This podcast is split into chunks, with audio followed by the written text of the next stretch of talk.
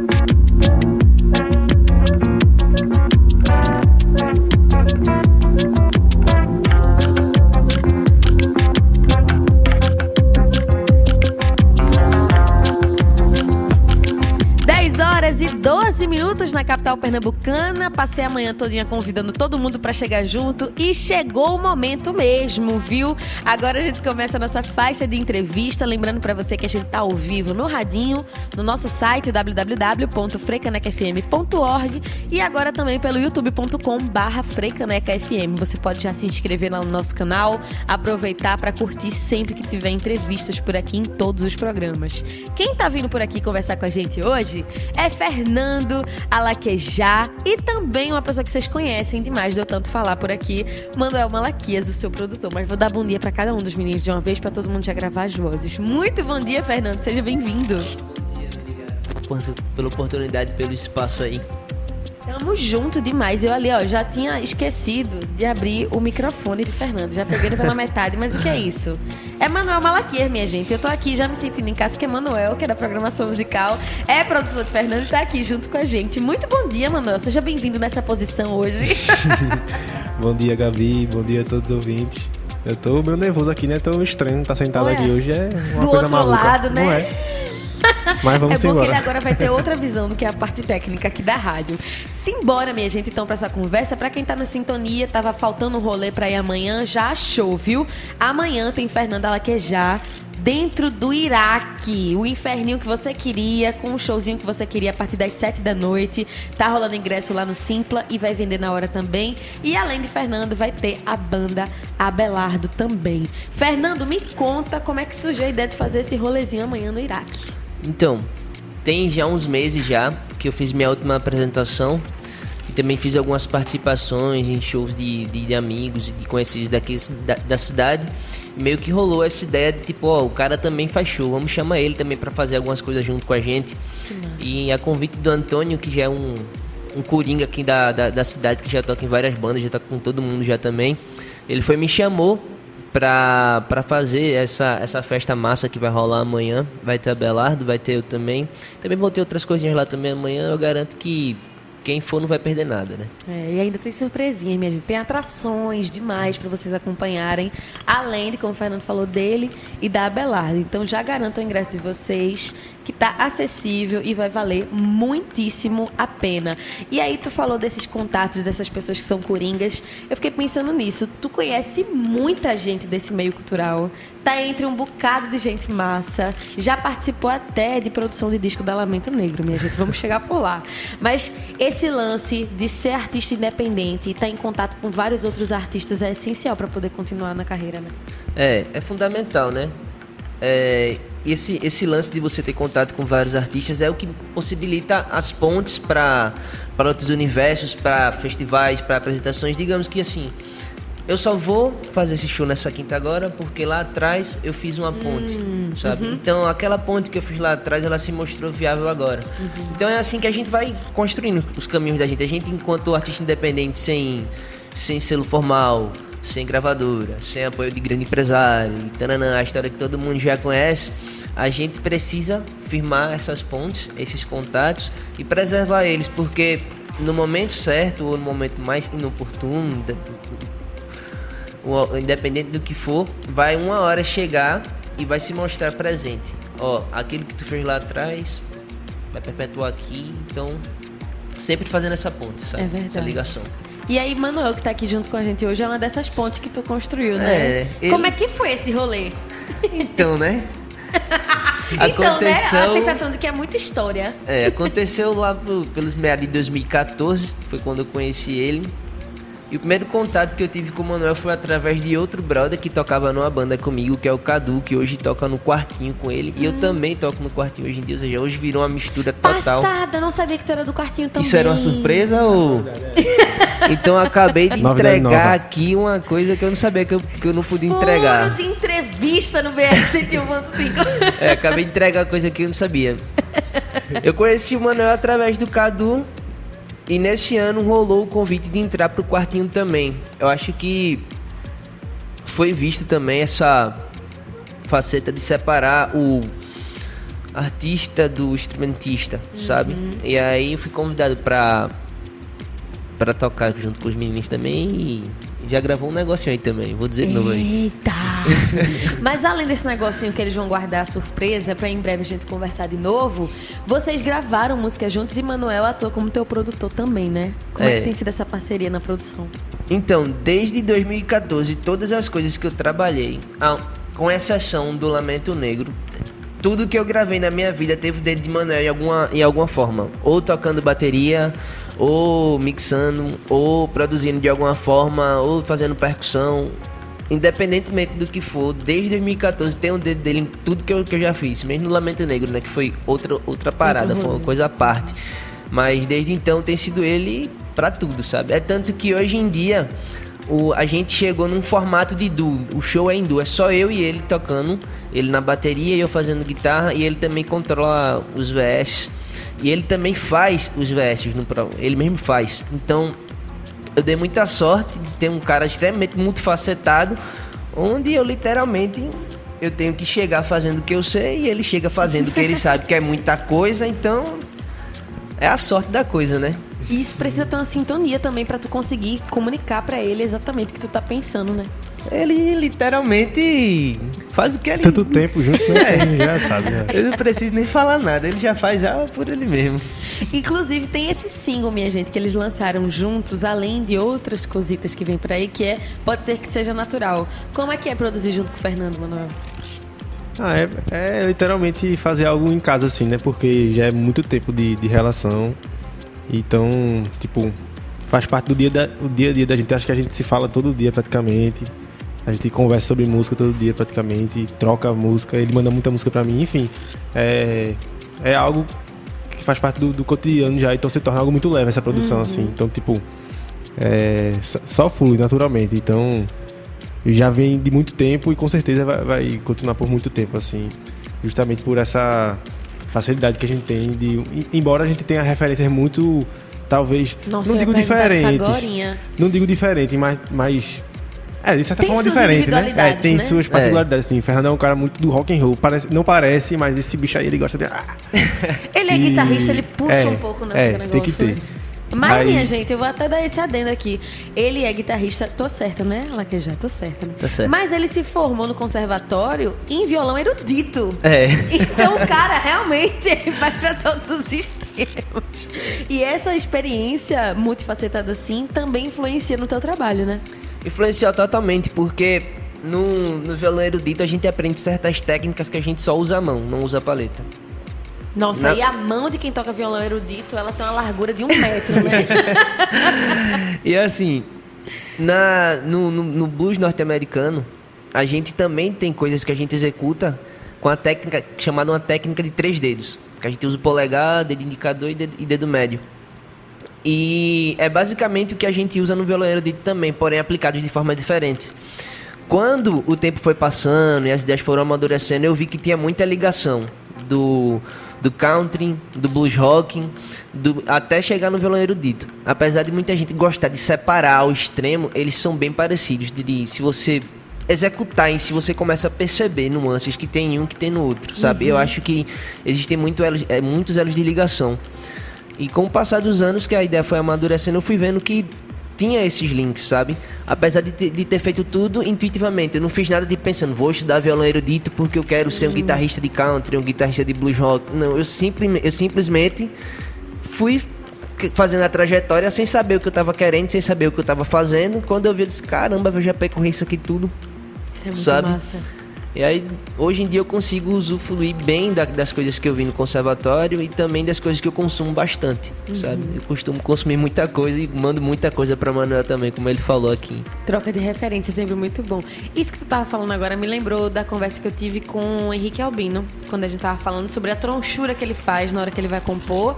E ele falou uma parada sobre improviso, sobre essa tronchura dele, que era a gente precisa estudar muito o que é a teoria musical, o que é o básico para poder transformar. Tu acha que esse teu processo de passar por dentro do conservatório faz tu experimentar de um jeito diferente? Afinal de contas, tu aprendeu a base toda, né?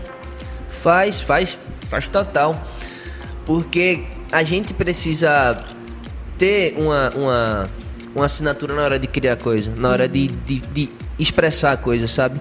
E para isso a gente tem que ter a base, sabe? E lá no conservatório eu aprendi muita coisa, inclusive eu tive muitos encontros com Paulo Rafael, falecido Paulo Rafael, Grande. que me ensinou bastante coisa dentro do conservatório, mesmo sem ser professor. Ele fazia bastantes apresentações, ele vivia lá por dentro. Eu não sei o que tanto ele fazia lá, sabe? Mas Sempre tem essa galera, né? é, sempre me encontrava com ele lá de alguma maneira e perguntava alguma coisa, e tirava alguma dúvida. Eu sempre fui muito curioso, sabe? Tanto que depois que eu me formei no conservatório, eu encontrei ele dentro de um estúdio e ele não, ele não lembrava de, de mim, que já fazia um, uns, acho que uns 6, 5 anos de distância, né? Do primeiro contato até eu, eu ver ele de novo. E a curiosidade já ter se invertido. Sabe, eu vi ele executando a guitarra dele, os equipamentos dele, eu tentei pegar uma referência naquilo ali, e ele viu mexendo numa coisa também, ele tentou ficar olhando também, ou seja, ficou meio curiando no que eu tava fazendo, sabe? Porque ele sempre era um cara muito atento, Sim. sabe? E eu dei tenho a sorte também de nesse processo ter as minhas referências como amigos, sabe? Tem um guitarrista de Serra Talhada chamado Caio Sotero. Ele é um guitarri- gui- guitarrista da Dobra, uma banda incrível. Eu sou super fã do trabalho que ele executa. Eu conheço o Caio, já conheci ele pessoalmente, a gente já foi para festival junto, quer dizer, a gente se encontrou, né, lá, foi o encontro mais inusitado da vida. Tive a sorte de conhecer o Paulo Rafael também, que a Sangria para mim foi uma referência durante muito tempo. Continua sendo, vai continuar sendo eternamente, só que hoje eu consumo outras coisas também. E assim, eu dei sorte de ter essas pessoas como, como referência para mim, sabe? São amigos, são pessoas que eu conheço, sabe? Para mim que ajuda na minha construção, no meu processo, desde que eu entrei no conservatório até sair do Lamento Negro, que a gente, assim, sair do Lamento Negro a gente não sai. Mas, tipo, até se distanciar um pouco e começar a fazer esse trabalho que eu tô fazendo agora junto com o Manuel. Eu vou puxar esse Lamento Negro já já, minha gente. Tô deixando vocês na curiosidade aí, porque eu tava querendo puxar isso que o Fernando trouxe agora, do lance de ter amigos que são referência. Aí eu fico pensando, o Manuel na posição que é produtor musical também. Ter um amigo que vocês se falam todo dia, como ela que já tá sempre mandando mensagem um pro outro, mas também é um cara que quando tu vê tocando, dá essa sensação de, véi, tô junto com esse cara. Inspira também o trabalho, né? Com certeza, com certeza. Isso aí é unânime, assim, em relação a Fernando, né? A, a gente também é meio que de um mesmo ciclo, assim, de amizade, tem alguns, alguns amigos em comum e tal. E esse comentário, assim, é, é geral da galera, tipo, Fernando tocando é, é algo sublime, assim, tipo, é, chega em um, um momento do show que você simplesmente, sei lá, é, vira um... Você Vira- entra, fica em entra num, transe é, já, você entra né? num transe, assim, vem tocar, porque ele, ele traz a sonoridade, assim, muito, muito massa de você acompanhar e assistir. É algo realmente encantador, assim. Então sempre rola esse sentimento de, porra, velho, que massa estar perto de uma pessoa tão talentosa assim e tal. E é, é bom sentir, se sentir fazendo parte disso, né? Com certeza é algo que, que inspira também. E tem responsa na hora de produzir É. de, meu Deus Hoje do céu, vou demais. produzir Fernando. Você quer me emocionar, né, velho? É, é, é- mas ao mesmo tempo é muito aperreio também, né? Que a gente passa, tipo, é, muitos momentos assim. Produção independente. né? É, é isso, isso tudo que todo mundo já sabe, né?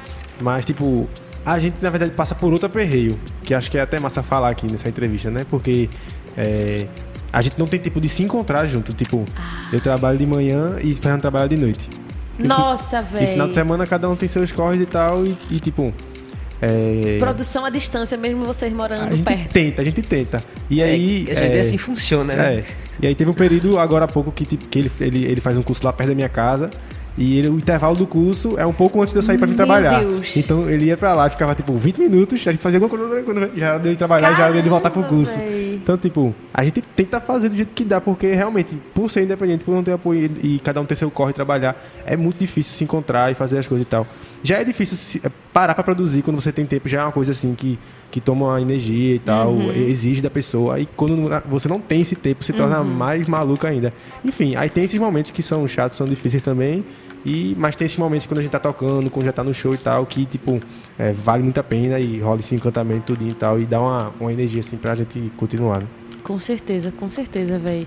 Aí eu fico pensando agora nesse, nisso tudo que o Manuel falou. Eu fiquei nessa viagem de vocês se encontram pra fazer as paradas do trabalho solo de Fernando, mas agora também Fernando tá dentro do quartinho. Aí eu fico pensando o que é que limita. Eu sempre tenho essa curiosidade quando a galera tem projeto paralelo. Como é que vocês sabem o que vai pra um projeto solo, o que vai pra dentro de uma banda, o que vai separar pra um outro projeto? Como é que vem essa diferença? Conta aí, Fernando. Então, pra mim, as minhas ideias funcionam da seguinte maneira. Tem coisas que eu faço que eu sei que são melhor pra mim, por conta que eu vejo já a minha bagagem, a minha trajetória, eu sei como é que eu quero fazer, eu sei, tipo, o som que eu o som que tá na minha cabeça, eu não consigo colocar ele pra fora de uma maneira de 100%, sabe? Mas eu consigo colocar boa parte. E quando eu vejo outro projeto, por exemplo, no quartinho mesmo, eu já imagino certas sonoridades. Eu não consigo também colocar ela pra fora de uma maneira 100%, mas eu consigo meio que desvincular. Eu sigo por aqui, o quartinho segue por aqui. Eu consigo seguir por uma, por uma linha onde eu consiga atender a necessidade deles sem deixar de ser eu. Eu acho que é fundamental quando a gente vai tocar em qualquer qualquer coisa, não afirmar em si a nossa identidade, mas colocar ela pra jogo, dizer, ó, eu sei fazer o que tu quer, mas eu sei fazer assim, sabe? E foi o que mais me foi pedido quando eu fui tocar num, quando fui chamado pra tocar no quartinho, ó, a gente quer que tu venha, mas a gente quer que tu faça as coisas do jeito que tu faz pra tu e tal. E é exatamente o que eu fiz. Tem inclusive também uma música que eu gravei pro EP de Pedro Vilela, que é a última música do disco, foi uma participação que eu fiz com ele, que é o Brega Vai Voltar, que ele me pediu pra fazer as guitarras. Eu disse, caramba, velho, como é que eu vou fazer uma guitarra pra um disco de brega e tal? uma coisa que O cara do rockzão, né? eu disse como é que eu vou fazer e tal. E aí o Pedro falou, ó, velho, tu vai ficar livre pra tu fazer o que tu quiser. E daí eu tentei somar as minhas referências que eu tenho, que são bem próximas das referências que Pedro também tem, por incrível que pareça. Quando a gente vai pescar nos anos 60, anos 70, a gente vê que eu e Pedro a gente é bem parecido em muitas coisas, sabe? E aí eu disse, caramba, eu vou fazer o que eu faço. E eu toquei a guitarra do- exatamente do jeito que eu toco, sem tirar nem pôr. Foi aí, é aí- é- é- na, na verdade é aí que eu te respondo também. Como é que separa? Nesse caso eu não separei, porque eu senti que o que eu fazia atendia à necessidade de Pedro. Então eu não precisei separar nada nesse caso. Eu simplesmente fiz. Sabe? É tanto que pra gravar essa música do Pedro, eu usei todas as minhas coisas do mesmo jeito que eu uso, sem tirar nem pôr nenhum tipo de regulagem. Pedal, tudo, Tudo. tudo. Que massa, velho. Muito massa isso.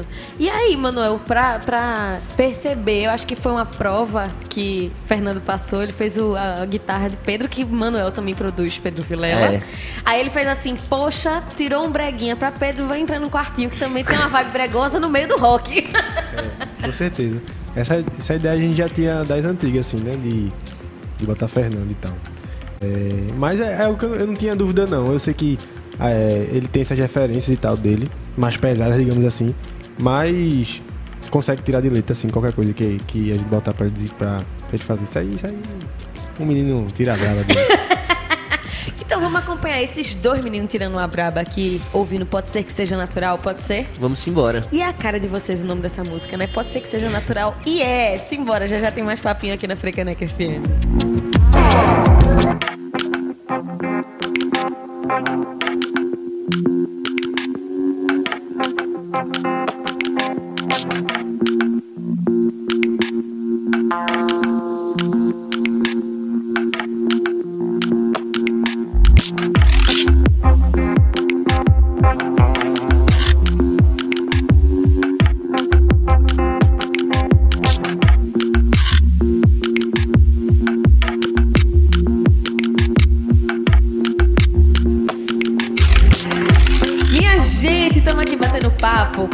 Fernanda Laquejar, mas quem tocou agora por aqui foi Pedro Vilela com o Brega Vai Voltar, porque quem faz a guitarra dessa música é o próprio Fernando, mas ainda rolou na sequência o próprio Laquejar com o Manuel Malaquias em Pode Ser Que Seja Natural, para vocês sentirem todas as facetas que a Laquejar consegue tocar, né? Ele vai da reação do brega de Pedro Vilela até o lance mais experimental junto com Manuel Malaquias, não é isso, Laquejar? Sim, mora, é.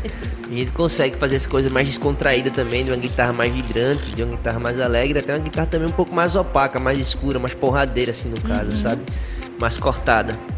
É bom, porque para todos os gostos, todos os sentimentos, se você estiver muito feliz ou muito triste, tem a Laquejá para você ouvir, tá disponível nas plataformas, viu, gente? Podem ouvir sempre que quiserem. Aproveita e quando estiver catando aí a Laquejá nas plataformas, já abre no teu celular também o Simpla e garante teu ingresso pro rolê de amanhã, porque vai rolar show no Iraque de Fernanda Laquejar. Na banda dele vai ter Manuel Malaquias e também Luiz Aquino te acompanhando, não é isso? É, a gente vai ter a participação do Luiz Aquino segurando os graves, né? Porque, como a maioria da, da galera aqui de Recife já sabe, eu e Manuel a gente toca em formato de duo, uhum. sabe?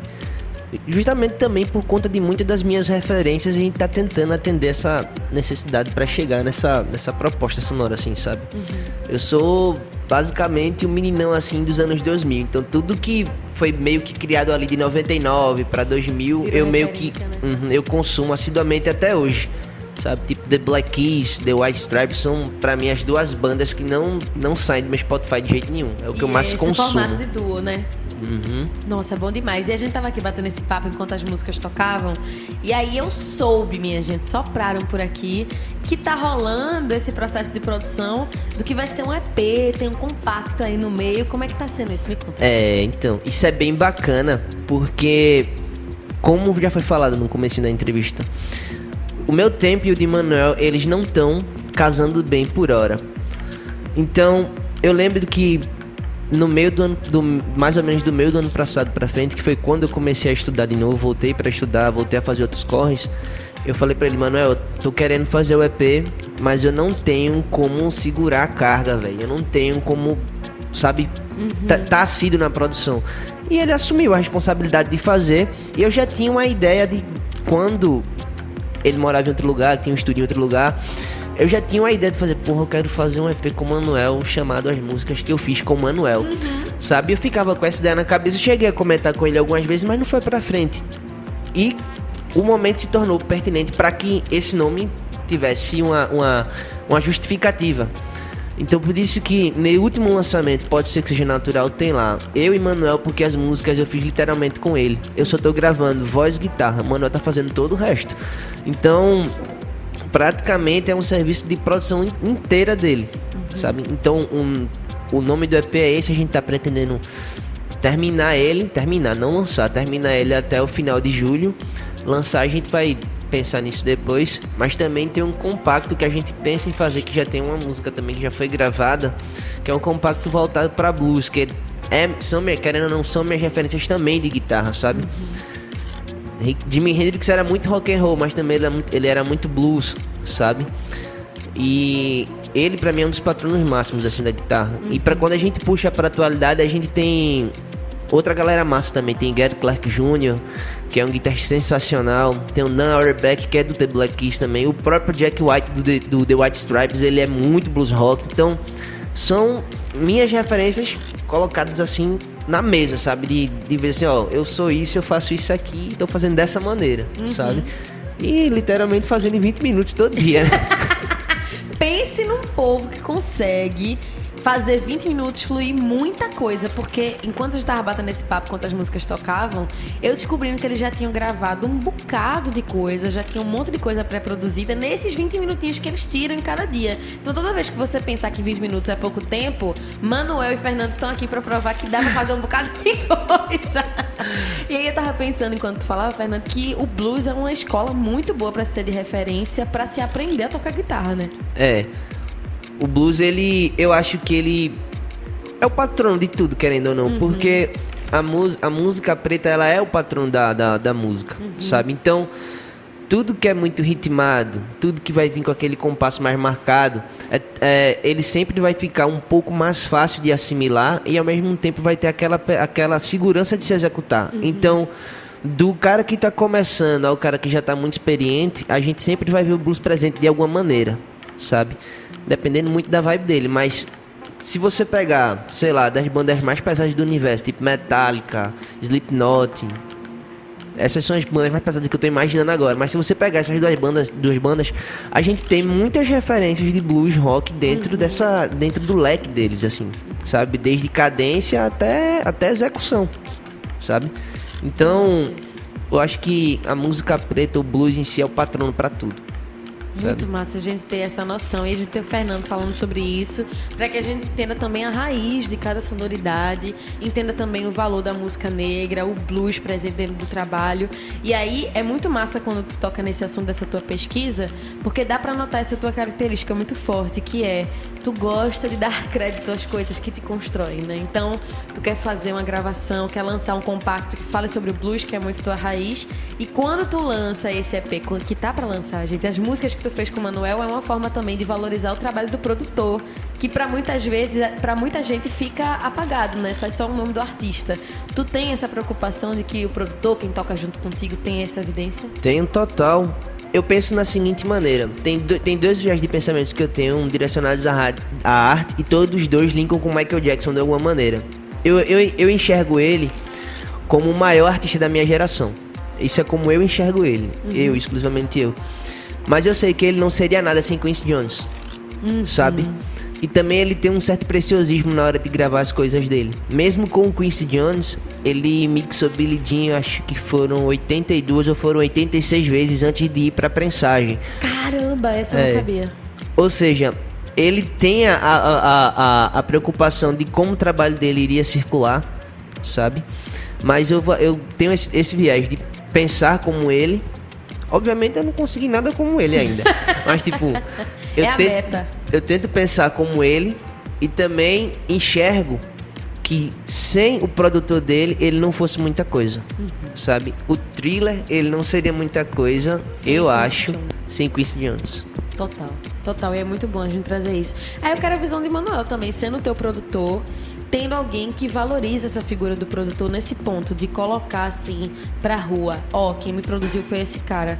Não é muito comum isso acontecer, né, Manuel? Não, não é muito comum não. Inclusive, é, é um debate bem recente assim que tem rolado, né?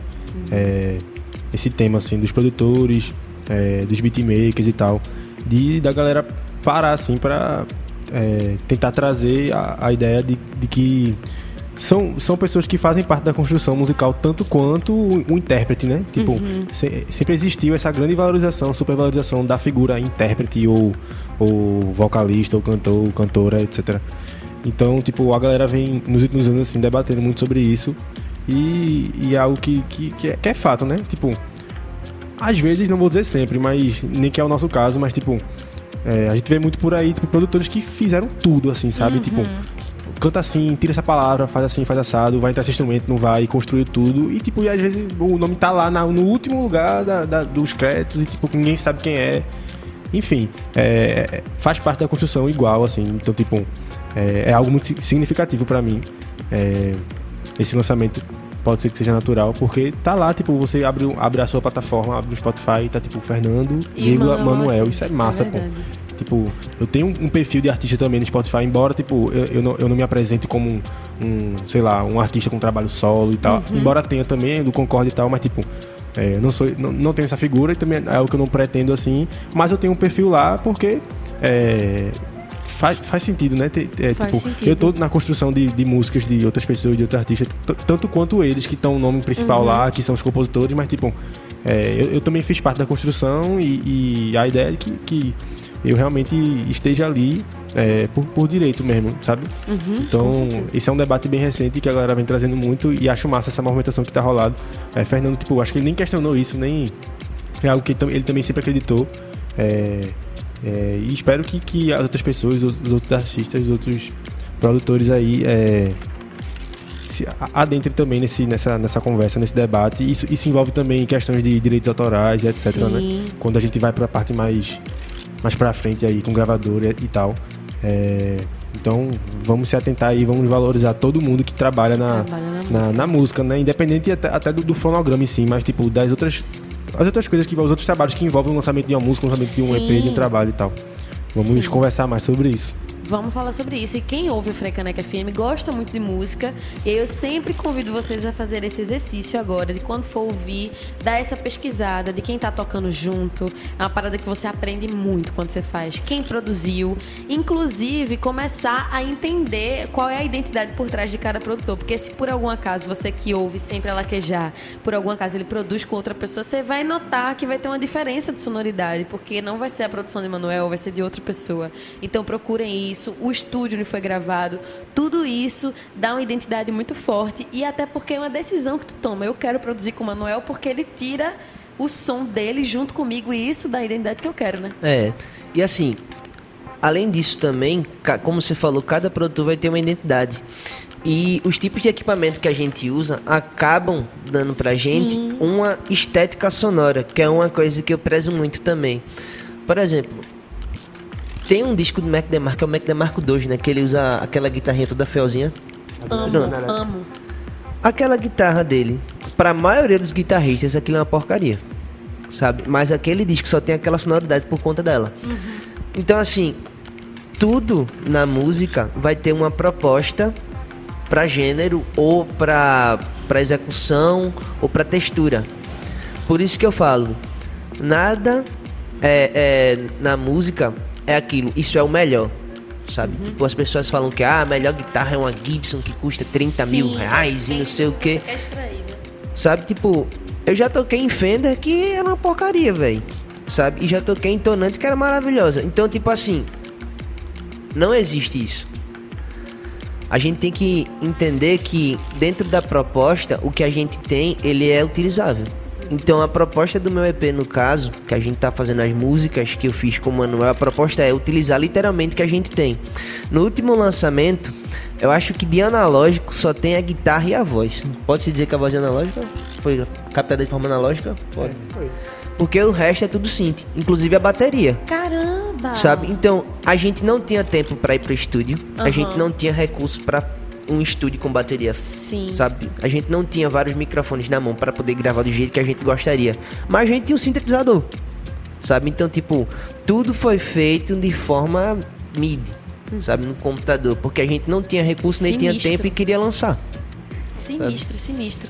Então, gente, mais um motivo para vocês que estão aí na sintonia chegarem amanhã nesse show do Iraque, que vai ter Fernanda Laquejá, também vai ter show da Abelardo. E por que, é que eu tô falando isso? Porque se esses caras conseguem produzir desse jeito, sem grana, imagina quando tiverem grana para investir em estúdio, investir em microfonação e tudo mais. Então, vamos valorizar sempre o rolê independente. Por isso que eu curto muito acompanhar artista independente, porque a galera que consegue extrair muita coisa do pouco que tem, quando consegue esse muito, é uma coisa de louco. Então amanhã, a partir das 7 da noite, tem show de Fernanda Laquejá no Iraque, acompanhado por Manuel Malaquias e Luiz de Aquino também. Ainda vai rolar a banda Belardo, tem surpresas ali no meio. Então, a partir das 7 da noite, na quinta-feira, seu rolê tá pronto. Ingressos tranquilíssimos, acessíveis na plataforma Simpla, mas também vai vender na hora para os desavisados. Quem de última hora pensar assim, eita, vou para lá pro Iraque, vai ter rolê hoje que eu soube na Frecaneca. Então vai lá e garante teu ingresso também. Vocês querem fazer vocês os convites para o povo chegar amanhã? Faz aí, Fernando.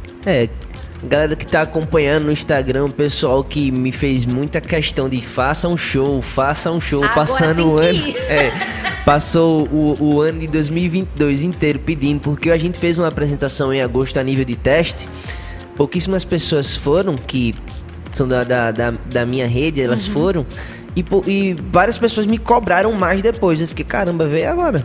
Uhum. Sabe? Então, você que tá vendo, você que viu, você que perdeu a oportunidade ano passado, compareça amanhã. O ingresso tá baratinho, vai ser bem bacana. Vai ter Abelardo, vai ter eu e Manuel quebrando tudo, junto com o Luiz também.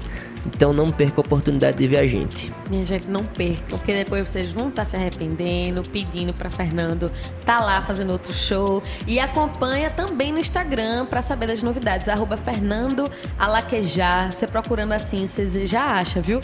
Antes da gente falar mais um pouquinho, deixa eu trazer aqui os comentários que estão rolando no YouTube. Maria Veiga tá aqui na sintonia, disse que não vai perder, mandou corações. Vocês querem responder aí? oh, risadinhas. Já sei que é conhecido. É minha namorada, ela. Oh, mandar um cheiro pra Maria. Maria, um cheiro, mande você também, no radinho, ó. Beijo, amor.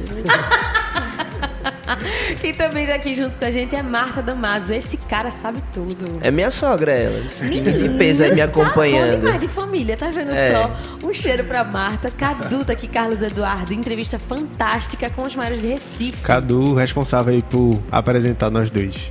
E agora chegou Tá o, o grandíssimo. Eita, chegou o Vilela, Ding Dong. Olha aí, estarei lá, viu? Vamos embora. Tá vendo só, minha gente? Quem tá marcando presença, toda essa galera vai estar lá amanhã.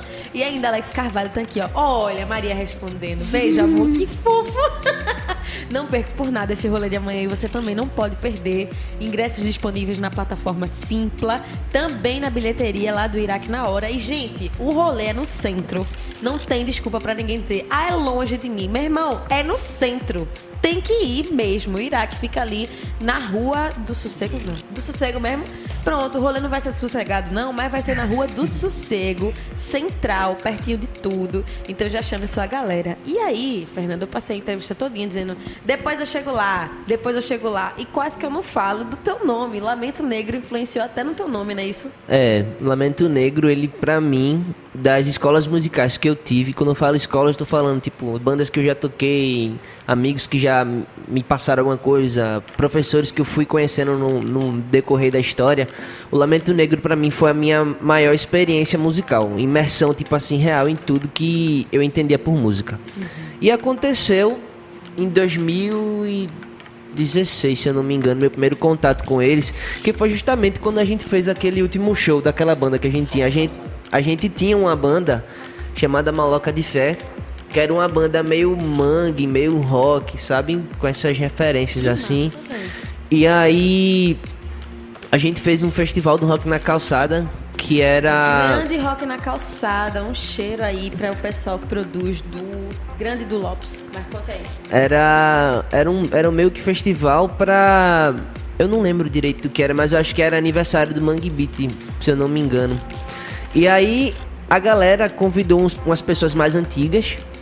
E também convidaram a gente, que era uma banda que tava meio que efervescente assim na época. A gente já tava tocando em alguns lugares, a gente já tinha um EP inteiro lançado. E a gente tava querendo ou não também todo mundo aprendendo ali naquela época ali, sabe? É, foi meu primeiro contato com a banda, contato com o estúdio, contato com o palco, contato com tudo assim. Eu não sabia Muda a literalmente. cabeça pra caramba, né? Muda bastante. É tanto que nessa época eu usava 12 pedais, hoje eu uso, hoje eu uso um só e se eu pudesse eu nem usava. É outra realidade quando você vê, né? E aí o Lamento Negro também tava dentro desse festival. E viu a gente tocando lá e tal. Eu fiquei, caramba, velho, essa banda é massa, essa banda é o Lamento Negro. O Lamento Negro foi um, foi um dos primeiros projetos do Chico Sainz, antes de, de se transformar Chico Sainz em Nação Zumbi. O ninho do Mangue Beat tava no Lamento Negro. É. Aí eu fiz, caramba, velho, que massa essa banda. Eu vou falar com os caras. Aí eu conversei com eles e tal, aí. Pá, massa, passou. Quando foi uma semana depois, aí a produtora do, do Lamento ligou pra mim. Falou, ó, a gente tá pra gravar um documentário. Tu quer participar do documentário, conversar um pouco? Aí eu. Eu quero. Aí eu me mandei lá pra Peixinhos, lá pra Olinda, né? Aí a gente tentou gravar a primeira vez, deu algum problema, não, eu não lembro o que foi. Eu sei que a gente tentou algumas vezes gravar e parece que tava dando um problema com o equipamento de gravação de imagem. Eu não sei, eu não sei ao certo o que é que foi. Eu sei que tava tendo alguns problemas. Quando a gente conseguiu gravar, eu disse, pronto. Infelizmente encerrou meu ciclo com, o Lamento Negro aqui, né? Aí quando eu tava indo embora assim, aí o Maia, que hoje é o líder do Lamento Negro, aí o negão chegou pra mim assim, feio doido. Vai pra onde? Eu disse, eu tô indo pra casa, velho. Acabou, né? Aí ele fez, oxe, pô, a gente vai tocar ali, tu não vai não, é? Eu disse, eu vou pra onde, negão? Aí ele fez, tu não quer entrar no Lamento Negro não, velho? Aí eu disse, mas... nada. Foi. Aí eu disse, ô bicho, mas o Lamento Negro não é percussivo. Eu sou guitarrista, negão, tu tá doido, é? Aí ele pegou e fez, não, pô, tu canta.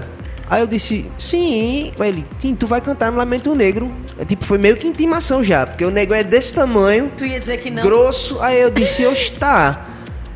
Aí eu me encontrei, teve alguns encontros lá no Lamento Negro. Aí ele fez, ô Fernando, ó, tu vai ter que mudar de nome se tu quiser continuar tocando com a gente. Aí eu disse, por que, bicho? Aí ele, porque, velho, lamentista não tem nome de batismo, não. Aí eu, pô, tá. Ia dizer que não de novo? Não. É, Deus me defenda.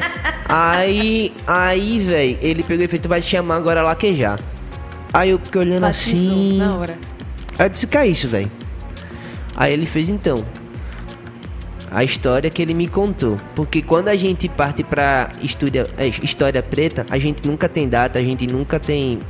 A gente nunca tem nada. Registro, né? Sabe? Só na oralidade. E ele me contou, ele falou, ó, quando o Zumbi dos Palmares veio pra cá, pra ele se esconder, pra ele se camuflar, pra esquecerem que o nome dele era Zumbi dos Palmares, eles começaram a chamar ele de Alaquejar, que era justamente um guerreiro estrategista que enxergava as coisas como elas eram, era um guerreiro que era ponta de lança e estrategista.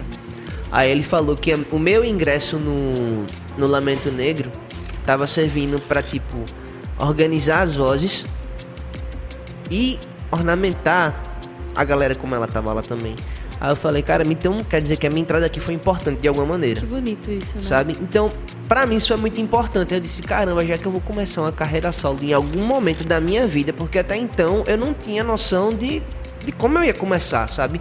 Porque eu tinha. Tava trabalhando com o Lamento Negro, a banda que a gente tinha, ela tinha encerrado as atividades. E eu fiquei naquela, vou fazer o que da minha vida agora? Tipo, não sabia, sabe? E daí então eu já, já tava pensando já num projeto de usar vários pedais de guitarra para criar ambiência com violão. Cheguei a estruturar esse projeto, cheguei a fazer um ano de, desse projeto pra cima e pra baixo, só que era algo tão experimental que não funcionou nem pra mim, sabe? Mas era interessante você assistir uma vez só, mas era, era interessante. e aí adotei esse nome quando fiz meu primeiro lançamento que em 2019, que foi Prata e Azul, que foi uma música que eu mesmo produzi. Eu convidei o Cássio Oli e o Dom Santana para eles gravarem do jeito que eles acharem mais conveniente. É, Eu produzi a faixa inteira e disse, pronto, então agora quando eu for lançar isso aqui, eu já vou lançar com o meu nome artístico agora. E eu também costumo pensar o viés de duas maneiras. Tudo para mim tem uma visão dupla. Eu tô dando aqui entrevista para você, eu tô conversando com você, eu escrevo as letras, eu toco guitarra em casa, eu estudo guitarra em casa. Quando eu vou pro palco, quem tá cantando não sou eu. O Alaca já tá sozinho. A matéria física tá servindo para ele como instrumento. Então, eu costumo pensar dessa maneira também, porque literalmente é o que eu sinto. Sabe, quando eu subo no palco, que eu começo a fazer desse caramba, quando eu vejo vídeo depois de sair, não sou eu não, velho. Sabe, sempre enrola esse negócio de sair, não sou Que eu massa, não, né? que eu não faço isso aí tudinho não, e- sabe? Sempre, sempre rola esse negócio comigo. Eu fico, caramba, velho. Beleza. Então por isso que eu costumo pensar. A matéria física é usada por ele de alguma maneira, então tem alguma coisa esquisita aí. Que massa isso, minha gente. Então sentiram já desde o nome de Fernando essa potência toda. E Manuel já deu aqui o relato de que assistir a Laquejar ao vivo é uma parada loucura total. Vocês não vão se arrepender de chegar nesse rolê amanhã no Iraque a partir das 7 da noite para acompanhar o show de Fernando Alaquejar e também da Abelardo. Minha gente, quero agradecer demais a vocês. Brigadão, Fernando, por vir aqui contar essa história pra gente. Obrigada mesmo, viu? Eu que agradeço o espaço, o convite. Faz bastante tempo que eu queria vir aqui. Oh. É, eu agradeço bastante o convite aí. Tamo junto. E em breve ele vai voltar aqui pra falar do EP. E agradecer também a Manuel Malaquias, que hoje está na produção de, posição de entrevistado, minha gente. Valeu, galera. Valeu. Espero todo mundo lá amanhã. Gabi já foi intimada. É verdade. Lorena tá aí, já foi, todo mundo já foi intimado aqui, que trabalha aqui. E eu quero ver vocês lá também, todo mundo. Escutem aí e siga a gente nas plataformas e vamos embora. Perfeito. Vão lá no Instagram, sigam arroba Fernando Alaquejar. Tem informações sobre o show também por lá. E a gente fica nesse aquecimento aqui ouvindo Limiar do Vácuo e na sequência Além do Mar ao vivo no Caos. Você tá de carona no BR 101.5 pela Frei Caneca FM.